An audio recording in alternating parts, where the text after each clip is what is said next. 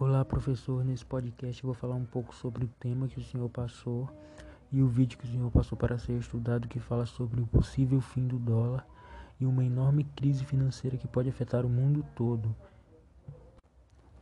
Bom, primeiramente é importante saber que quem está defendendo essa teoria dessa possível crise é o Robert Kiyosaki, que é autor do famoso livro Pai Rico, Pai Pobre.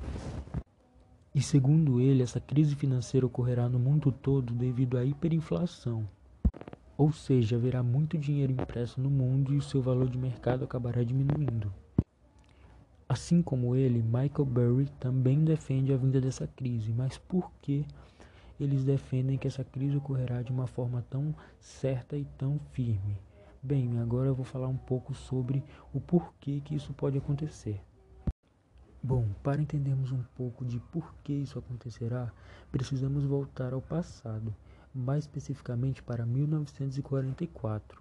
Nessa data aconteceu a Conferência de Bretton Woods, e foi através dessa conferência que foi definido o padrão ouro. Mas o que seria esse padrão ouro? Bom, através dele é definido que todo o dinheiro que existir estaria entrelaçado ao ouro. Ou seja, se um país possui uma grande quantidade de riqueza, mesmo que essa riqueza seja em dinheiro, ela ainda assim estaria relacionada ao ouro. No entanto, isso acabou a partir de 1971.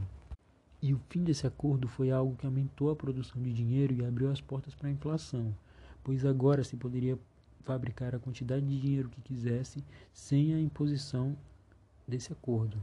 Muitas vezes, quando um país passava por um momento de crise ou de guerra, se usava esse método de imprimir bastante dinheiro a fim de poder garantir que a população não passasse fome ou que tivesse um poder de compra maior.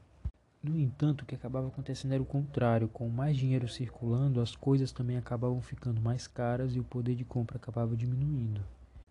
E é aí que se tem a hiperinflação, que é quando os preços de tudo acabam ficando extremamente altos para que o consumidor comum possa comprar.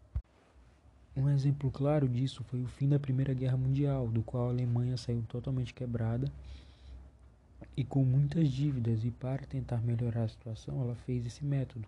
Ela imprimiu muito mais dinheiro, só que o efeito foi o contrário, a inflação acabou ficando muito alta e a situação só foi piorada. Mas como a gente pode se proteger caso essa crise realmente aconteça e caso o dólar realmente chegue ao fim? Bom, basicamente investindo investindo dinheiro em outros meios, como imóveis e diversos outros meios de investimento que é possível fazer com o dinheiro. Principalmente se você é autônomo ou empregado, é importante que você faça com que o seu dinheiro, além de ser apenas dinheiro, vire bens, bens de consumo, bens de garantia que vão te garantir um futuro próximo, um futuro distante. Por fim, é importante citar que não dá para ficar se preocupando absurdamente com uma possível crise já que o mundo já passou por diversos momentos em que ele teve crises e conseguiu se reerguer, e que mesmo que lentamente a chance dele se reerguer numa crise é muito alta. Sabe, e essa crise pode acontecer daqui a muitos anos. Ela vem sendo prevista desde 2011 e já se passaram 10 anos e ainda não aconteceu. Pode acontecer, sim, tem altas chances, mas é importante só estar preparado e saber usar o dinheiro de uma forma inteligente. Não dá para sofrer com antecedência. Ou seja, investir é o melhor caminho para enfrentar uma crise. Por isso é cada vez mais importante o investimento e aquisição de programas que influenciem a educação financeira para você aprender a lidar com dinheiro, a lidar com investimentos, a lidar com formas de usar o seu dinheiro e usar os seus bens. Isso é muito importante, porque se uma crise como essa vier a acontecer, a educação financeira vai ajudar muito a que o consumidor comum não se desespere sabe? É que o autônomo, que o empregado não se desespere, é que o empresário não se desespere, que ele saiba usar bem o seu dinheiro.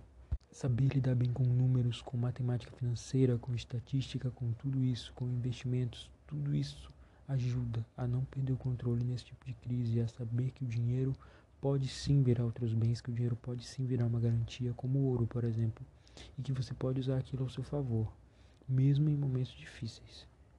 Bom, professor, esse foi um breve podcast falando sobre a minha opinião acerca desse assunto e é uma análise que eu fiz em relação ao vídeo, né? O que eu pude absorver do vídeo de importante. Eu espero que tenha ficado, eu espero que o senhor tenha gostado e obrigado pela oportunidade.